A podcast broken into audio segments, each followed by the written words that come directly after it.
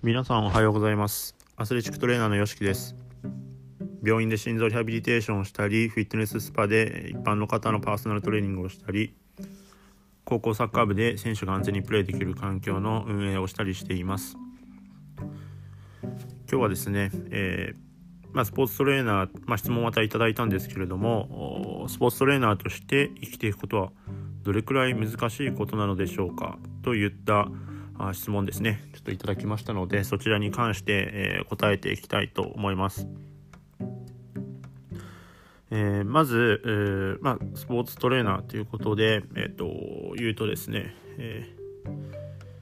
ー、おそらく多分日本ではスポーツ単体で、えーまあ、お金を稼ぐっていう、まあ、ことで言うと結構まあ、まだ職業として、えー、まあ、認め、まあ、世の中の傾向としてまだそんなにこう認められているような感じではないんですよね。なので、えっとまあ、プロスポーツであればおそらく、えっと、生きていくことはま可能、まあ、プロスポーツといっても結構、ま、有名なスポーツということで、ま、サッカーとか野球とかそうですね他に何かあるかなまあ、そういうふうなあの、まあ、一般的にこうよく知られているような競技であればあの生きていくことは可能だと思います。ですが、えっと、結構マイナーな競技ですね。まあ、そんなにこう一般の方にも浸透していないようなプロスポーツにおいては、えっと、それのみでこう生きていくっていうのは少しま難しいかなと思います。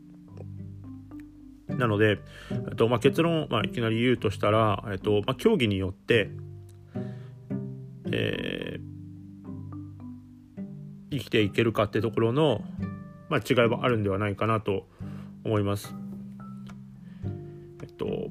まあ、何からこう話せばいいのかちょっと、まあ、考えるんですけれども、まあ、じゃあその例えば、まあ、プロスポーツではない、えー、スポーツですねでやってる方はじゃあどうしているのかっていう、まあ、ことなんですけれども、えっとまあ、週末はあ平日もお,、まあ、おそらく、まあ、に平日もおそらくこうなんですか練習にはこう行きつつも、えっと、合間とかで、えっと、おそらくまあ他のお、まあ、関連したあ、まあ、仕事をしてると思うんですね。例えば、まあ、治療院で働いたりだとかあとは整骨院もしくはあジムとかですね、えー、まあ、パーソナルトレーナーとして、えー、やっている方も、まあ、おそらく中にはいると思います。まあ、そうやって、まあ、ある程度こう生計を、まあ、立てながら、えー、まあ、練習にサポ練習のサポートをしたり、まあ、試合にね帯同したりっていう風なまあ、ことをしてるのが、まあ、おそらく、まあ、僕の周りを見てても、まあ、一般的なのかなというふうに思います。なので、えっとまあ、これだけっていうのは、まあ、おそらくその、まあ、そのスポーツだけでやってる方っていうのはおそらく、えっと、すごくこうわずかなあ、まあ、人口になると思うんですよね。なので結構こう難易度で言うと難しいのかなというふうには思ってます。じゃあどうすればいいのかっていうところも、まあ、前回、あ前回というか、まあ、以前かな、あの、ラジオでちょっとまあお話しさせていただいたんですけど、プロスポーツになるにはっていうところで、あ、る程度のやっぱりコネクションとか、まあ、そういったところをしっかりこう持ちながら活動していくっていうのが必要になってきますし、まあ、今後例えば、まあ、そのスポーツでこう活躍したい、まあ、帯同して、えーと、トレーナーとして活動していきたいっていうふうに、まあ、思うのであれば、まあ、今からこうやっていくべきことっていうのも非常にまあ、ると思いますし、まあ、そこはねおのおのこう課題っていうのはこう持っているとは思うので、まあ、そこをしっかりこう、ま、行っていく、ま、そういったところが非常にま重要かなっていうところですかね。なので、えっとま、非常にこう、ま、プロのスポーツで活動していくっていうのはなかなかやっぱり厳しいですよね。やっぱりそのまあ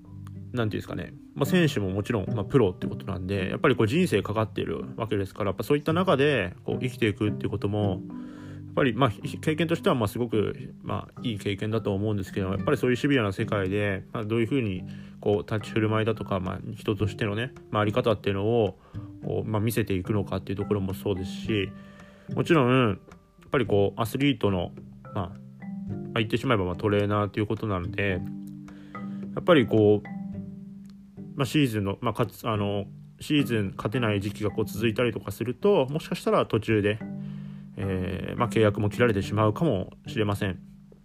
なので、えっと、スポーツのトレーナーとして、まあ、生きていくっていうことについて言うと、まあ、非常にやっぱりいろいろな、まあ、お金の面でも問題もこうあると思いますし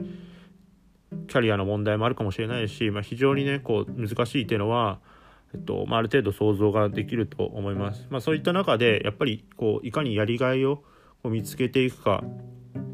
まあ、僕自身はその、まあ、もちろんプロのチームで活動していきたいなっていうふうな思いも、まあ、持ってるんですけれどもやっぱそういった中で、まあ、何をこう自分の中で大切にしてるかっていうある程度の基準を持ってね活動していくっていうのが非常に重要なのかなと思います。もちろんお金が全てじゃないですしもちろんキャリアを積むってことももちろんそのアスリートのサポートをすることも非常にね僕自身、あのまあ、大切に思ってることでもあるのでやっぱりそういった中でいかにこう自分のねやっていくべきこと逆に言うとね自分にしかできないことっていうのも、まあ、あると思います。やっぱそういった中で、まあ、自分のできることをやっぱり尽くせる環境かどうかっていうところもやっぱり考えつつ、えー、自分自身こうなっていきたい自分っていうのをこうよりね明確にしていきいきつつ、えー、まあいろいろこうチャレンジしていくっていうのも非常に重要だなっていうふうに思います。なので、えっと、まあ、どういうふうな、まあ、キャリアを積むかっていうところで考えて言うと、やっぱりこう年齢的なところもしっかりこう考えつつ、まあ、自分自身、えー、まあ、どの時期で、時期になった時に、まあ、スポーツチームのみでこうやっていこうと思ってるのかっていうところも、しっかりねこう見つめ直して、えーとまあ、人生のねこうプランを考えながら、まあ、一歩一歩ねその目標に向けて進んでいってで、まあ、プロのねチームでこう活動してそこからまどうするかっていうところも含めてねあの長期的な目線を持ってそこで活動することがゴールではなくてそこから先まあ、その経験を生かして、えー、どうしていくかっていうことも含めてやっぱりキャリアをこう形成していく上ではえっと、考えていった方がいいのかなと思うので、えっとまあ、多分この質問をしてくれてる方はちょっと学生だとは思うんですけれどもやっぱり、えーまあ、目先のねこう、まあ、おそらくこう最初のきっかけっていうのはやっぱりプロのスポーツ選手にサポートしたいとかっていうところだとは思うので、まあ、そこから、まあ、そこを達成した後、まあそういったところも含めていろいろね自分自身考えて、えー、チャレンジしてみるといいのかなというふうに思います。こんな感じで答えになっているでしょうか、え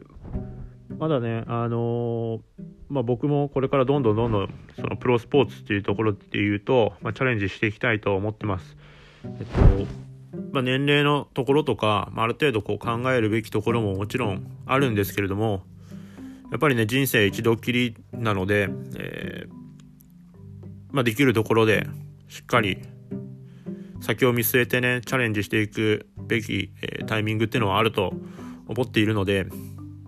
やっぱりね、こう、先延ばしにするっていうのも良くないし、えー、今しかできないことっていうのももちろんあるわけだからやっぱそういった中でね積極的に、えまあ、本当こう後悔ないようにねあの一歩一歩こう前に進みながらもチャレンジしていくっていう姿勢っていうのもこう僕自身行っあの行っていきたいなっていうふうに思いますし、まあ、もちろん後輩とか、まあ、もちろんこれからトレーナーをね目指す、えー、まあ、高校生とか、まあ、そういった人たちにもかっこいい背中をね見せれるようにえ、これからどんどんどんどん僕自身頑張りますので、ぜひね、あのー、本当こういう機会だからこそ、まあ、しっかり、あの、生かして、まあ、あの、ラジオっていう形なんですけれども、まあ、質問とかね、こう、あれば、どんどんどんどん質問してもらって、で、僕だからこそ答えられることっていうのも、もちろんありますので、えっと、どんどん遠慮せずに、えー便利な世の中になってきてるからこそこういうふうに僕もラジオできるわけなので、えー、必要な情報があれば聞いてもらえたらなと思います。えー、